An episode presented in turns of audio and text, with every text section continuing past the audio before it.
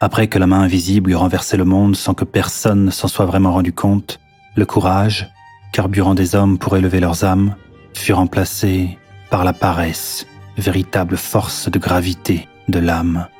Dans ce monde renversé, chercher à s'écraser plutôt qu'à s'élever était devenu parfaitement logique, et le courage, plus encore que l'intelligence, la richesse ou la beauté, était devenu un vecteur d'inégalité. Il fallait donc l'anéantir, et bientôt, le droit à la paresse devint un combat politique.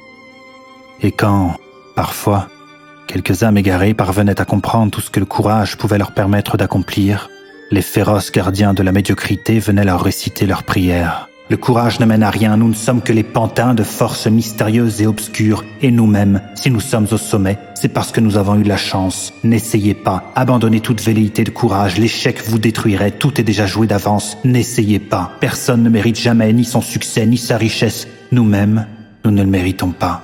Le travail ne vaut rien, n'essayez pas. Et c'est ainsi que les féroces gardiens de la médiocrité gardaient jalousement leur place, et s'assurait que personne ne viendrait les détrôner. Mais une fois le rideau baissé, après avoir donné cet écœurant spectacle de fausse humilité dégoulinante, les gardiens de la médiocrité riaient. Ils ne riaient d'ailleurs toujours qu'entre eux, tant ils méprisaient leurs admirateurs qui ne soupçonnaient pas que ce qu'ils avaient fait parvenir là où ils en étaient, c'était justement l'usage de la vertu interdite, le courage.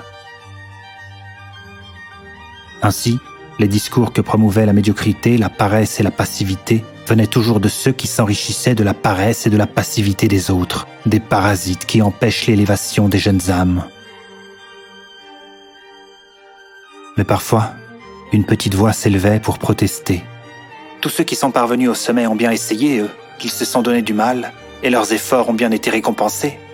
Oui, mais combien ont échoué, combien ont souffert de ne pas avoir réussi, lui répondit un gardien de la médiocrité. Pourquoi souffrir quand on peut profiter du confort N'essayez pas. Ceux qui essayent se font beaucoup de mal. Ils pensent en permanence à ce qu'ils veulent accomplir. Pire encore, ils se sentent coupables quand ils n'essayent pas.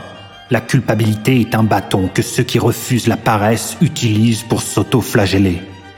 Et cette phrase, qui n'avait l'air de rien, résonna très fort dans l'âme de l'homme dont la voix avait osé s'élever. La culpabilité est un bâton. À l'instant même, un souvenir lui revint celui de ses grands-parents avec qui il allait parfois sur les sentiers. Son grand-père prenait souvent un bâton pour s'aider dans sa marche, attraper un fruit dans un arbre ou menacer un animal qui nous regardait de trop près. Et sans que personne ne s'en aperçoive, l'homme venait de s'élever au-dessus de la foule, car il avait compris. Il y avait dans cette phrase tout le secret que tentaient de dissimuler les gardiens de la médiocrité. La culpabilité est le bâton avec lequel ils se sont battus avec lequel ils ont marché, avec lequel ils se sont auto-flagellés quand ils faiblissaient, pour se donner la force de continuer d'avancer, un bâton qu'ils ont utilisé pour se sortir des sables mouvants de la paresse. La culpabilité est un bâton, et c'est le meilleur des outils pour avancer. Encore faut-il apprendre à le maîtriser. Et c'était ça, ce secret, que les gardiens de la médiocrité cherchaient à dissimuler au monde pour conserver leur place. Et son souvenir continuait à dégrainer en lui sa leçon. Sur les sentiers, sa grand-mère lui avait dit cette phrase Quand on veut, on peut. Une phrase que les gardiens de la médiocrité avaient transformée pour lui faire perdre son sens, sa magie et son pouvoir. Une phrase de l'ancien monde qu'ils avaient ridiculisée, piétinée et humiliée en en pervertissant le sens, en faisant croire que pouvoir voulait dire réussir. Or, cette phrase disait tout à fait autre chose. Elle disait simplement que vouloir était la première des conditions pour rendre une chose possible. Mais si cette phrase avait été détruite, c'est parce qu'elle sous-entendait une chose terrible, qu'il valait mieux vivre en essayant qu'en renonçant et que, pire encore, même si cette phrase avait été fausse, il vaudrait mieux vivre en pensant qu'elle est vraie, car sinon la vie d'un homme n'aurait pas plus de valeur que celle d'une pierre. Mais peut-être était-ce ça, au fond, leur grand projet, faire perdre toute sa valeur à l'homme, tant il le haïssait.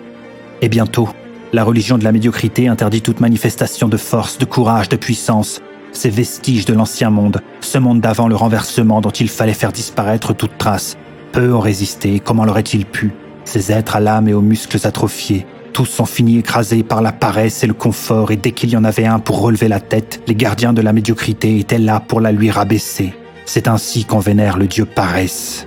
Comme les muscles de notre corps nous permettent de défier la gravité sans même nous en apercevoir dans un combat permanent, la paresse, elle, n'est jamais paresseuse. Elle est obstinée et constante dans son effort de nous ramener vers elle. Et dans ce monde renversé, toute forme de combat avait été bannie jusqu'au combat contre soi-même. Plus rien ne devait être une lutte, tout devait être pacifié, tous devaient être passifs. L'inertie devait bercer, endormir, puis écraser. L'idéal de ce monde renversé était que plus jamais on défie la gravité, que plus jamais une fusée ne décolle et que les plus grands monuments retombent à l'état de poussière, que soient ramenés au plus près du sol ces vulgaires tas de particules qui avaient eu l'audace de s'élever parce que les cieux étaient le royaume d'un dieu que l'on avait renié et qu'il fallait continuer de s'en éloigner le plus possible, tomber, creuser, s'enterrer toujours plus et plus bactères, disparaître, comme si l'homme nouveau, tout honteux qu'il était, voulait se cacher du regard de ce Dieu qu'il avait renié.